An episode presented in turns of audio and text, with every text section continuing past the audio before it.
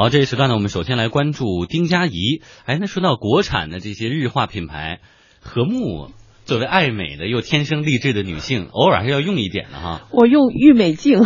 哇，好老。对，郁美净就是小的时候那种，就是小袋袋，然后用来擦手啊，嗯然后嗯现擦脸啊在还有还有小护士，对啊，还有大宝。哎，我记得后来还有那种小小扁的小铁盒，拧开擦手 对呀、油就是就是那种最早的时候，我们小的时候就是用的小铁盒，然后那个盒子用空了之后，还把它放在地上踢来踢去的。这 女孩子也玩这种游戏吗？童年的记忆哎，这就是我们提到的这个国产的日化品牌哈。嗯你像丁佳怡，还有刚才梁静说的小护士、郁美净啊、大宝啊、美加净、百雀羚等等，都曾经很受大众欢迎。但是后来呢，大部分都难逃被外资品牌收购的命运。是比如说美加净就被美国庄臣收购，大宝被美国强生收购，小护士被法国欧莱雅收购，丁佳怡呢也是嫁入了跨国香水和化妆品巨头科蒂集团。嗯，但是在去年一四年的时候呢，法国科蒂宣布停售丁佳怡品牌的产品。那几年啊、已经面临衰退的丁佳怡，等于说一下子被打入了冷宫，悄无声息的就快被大家遗忘了。然而呢，时隔一年的时间，现在丁佳怡有了新的动作。我们注意到，丁佳怡的官方微博曾经在去年的五月五号停止了更新，而从今年的六月五号开始，已经陆续发布一些新内容。八月初又以二十年经典回归的定位，置顶推广洁面霜、保湿霜、BB 霜等等八款新品，并且在天猫旗舰店也在搞活动了。其实呢，在七月份的时候，业内就有消息说，丁佳怡品牌的创始人庄文阳已经以一亿元回购了品牌，还有他的苏州工厂。尽管庄文阳本人没有公开的回应回购的事情，不过呢，有知情人士透露说，丁佳怡的品牌是通过第三方从科蒂手中收购的。庄文阳接手回购之后，目前新产品已经研发，电商渠道也已经开始销售，而商超渠道也开始谈的差不多了。因为有相关的保密协议，所以庄文阳并没有说太多的信息。对此，今天我们的天下公司记者试图联系丁佳怡方面啊，但是目前在截止发稿前呢，也没有得到一些相关的回应。嗯，回想二零一零年，庄文阳是将丁佳怡品牌以二十四亿元出售给了科技集团，被认为是风光嫁女。当时呢，丁佳怡品牌母公司佳农生化科技中国有限公司方面相关负责人曾表示，这是合作共赢的一次资源整合。我们借助它的是它的它的呃市场管理的优势啊，还有包含它在呃国际卖场里边的谈判优势，这些渠道的话能够协助呃科迪的话把它的产品分销到全国各地去。对双方来说，这是一种资源整合，它会把我们的牌子在它的整个产品组合或品牌组合里边变成是其中一个相对独立，而且是能够长期发展可是由于经营理念不能很好的融合等等原因，哈，丁佳怡在被收购之后，在二零一二年的销售额是下降了百分之五十，基层的销售团队也是进行了一个深度的调整，大部分的高管在并购之后相继离职。品牌中国产业联盟秘书长王勇分析说，丁佳怡跟小护士情况有所差别，小护士呢当时是被欧莱雅收购，而欧莱雅旗下的卡尼尔和小护士之间是存在着直接的竞争关系，因此当时买它就是用来雪藏扶持另外一个品牌的。而科蒂收购丁佳怡这一桩呢？之前确实是有资源还有渠道方面的考虑，没料到这笔生意不仅没能让科蒂更好的切入中国市场，反而是拖累了他的全球业绩。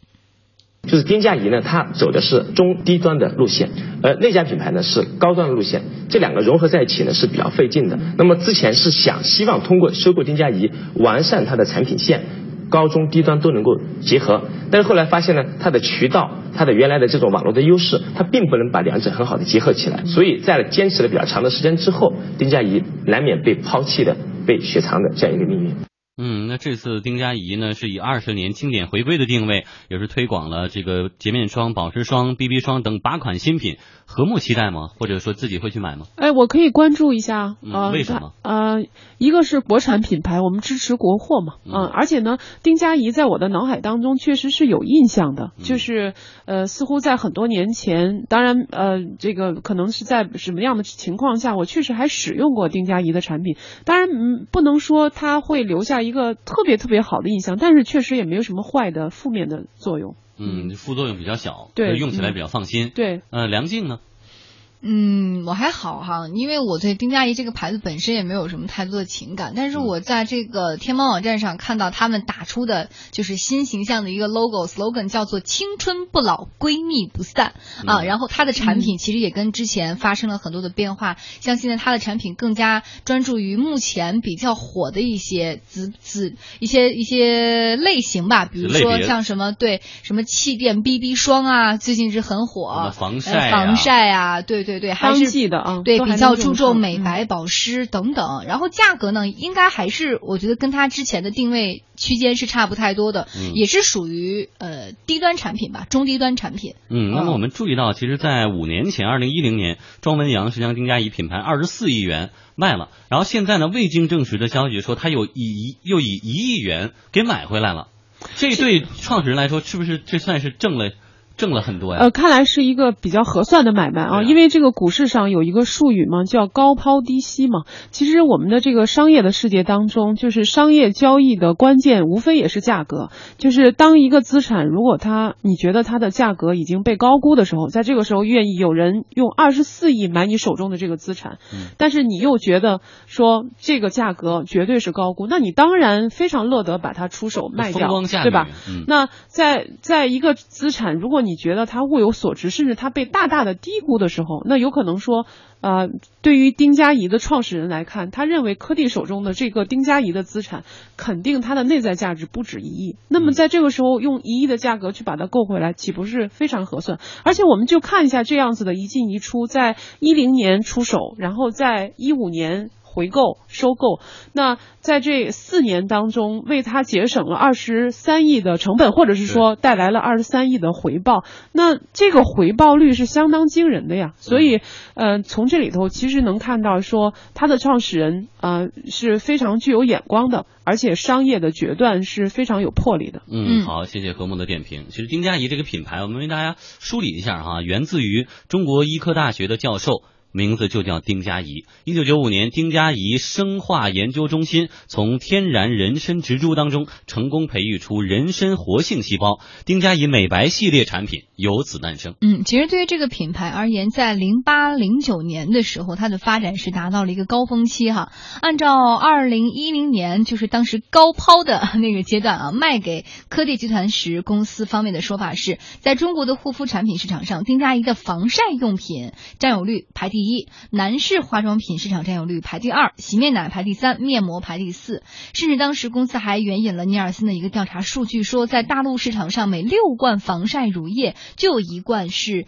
丁佳怡的品牌。那会儿电视上的这种丁佳怡的防晒广告打的也非常的多。对，如今重出江湖，消费者会不会买账呢？一些从没有用过，甚至听说过丁佳怡的年轻消费者说，现在品牌选择很多，要吸引自己，并且适合自己。才会做出选择。我没听过。我一般购买化妆品，首先我能看见它有宣传，朋友之间。会偶尔提到，所以如果它上市了之后能满足我刚才下的那几个条件的话，那我就会去买。有印象啊，金佳怡这种牌子应该是再早一些吧？他们家原来广告还挺多的，后来就没。主要是看效果嘛。我如果它效果很好，然后它上市之后东西变好的话，肯定会买。起码它得上国内的专柜吧？听说过，感觉这个牌子在我们身边不是很普及。我觉得现在它重新上市的话，我应该也不会去购买。如果说要购买买的话，可能身边有人用过了，然后说确实非常好用，或者说它的某一个产品很适合我现在的症，可能我会去买。嗯，曾经使用过的一些消费者也表示说，现在丁佳怡重新回来了，但是呢，他们要选择的话，一看广告，二还得看产品。知道，我之前用过它的一款洗面奶，还可以吧，记不太清楚了，就用过一一段时间。丁佳宜的洗面奶也用过一段时间了，如果感觉还行的话，也是会买的。男生应该不会太在意品牌吧，感觉就是用着比较舒服，大概就行了吧。用过好多年前的，用过两瓶，后来不太好用，自己不会去主动的去选它，除非它有一些促销手段或者什么，可能会让我去买。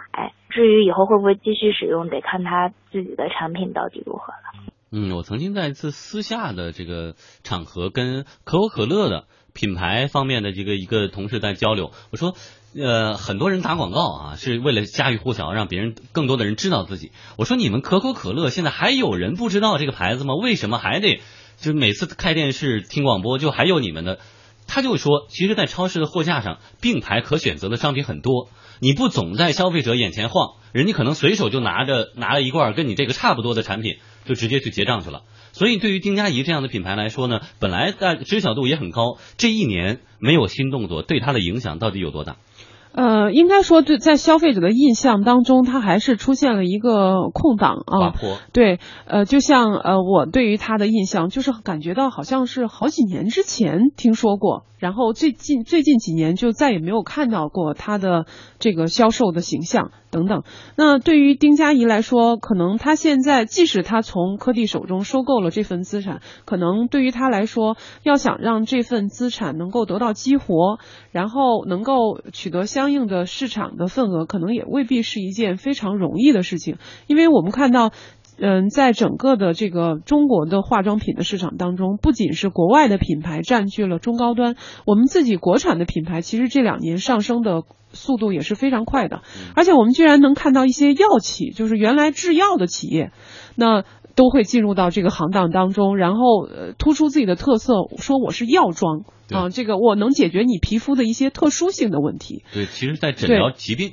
对，呃，相反还很多的消费者都会非常非常买账。那在这个时候，对于丁佳怡来说，就是如何突出你自己的特色，你的品牌的定位究竟是什么？那如果没有呃个性化的，然后呃非常鲜明的这样子的一个市场定位的形象的话，那无非最后还是要依赖大量的广告、公关、营销这样子的东西来去拓展市场。啊，那呃，所以对于他来说，他其实面临着一个全新的一个任务。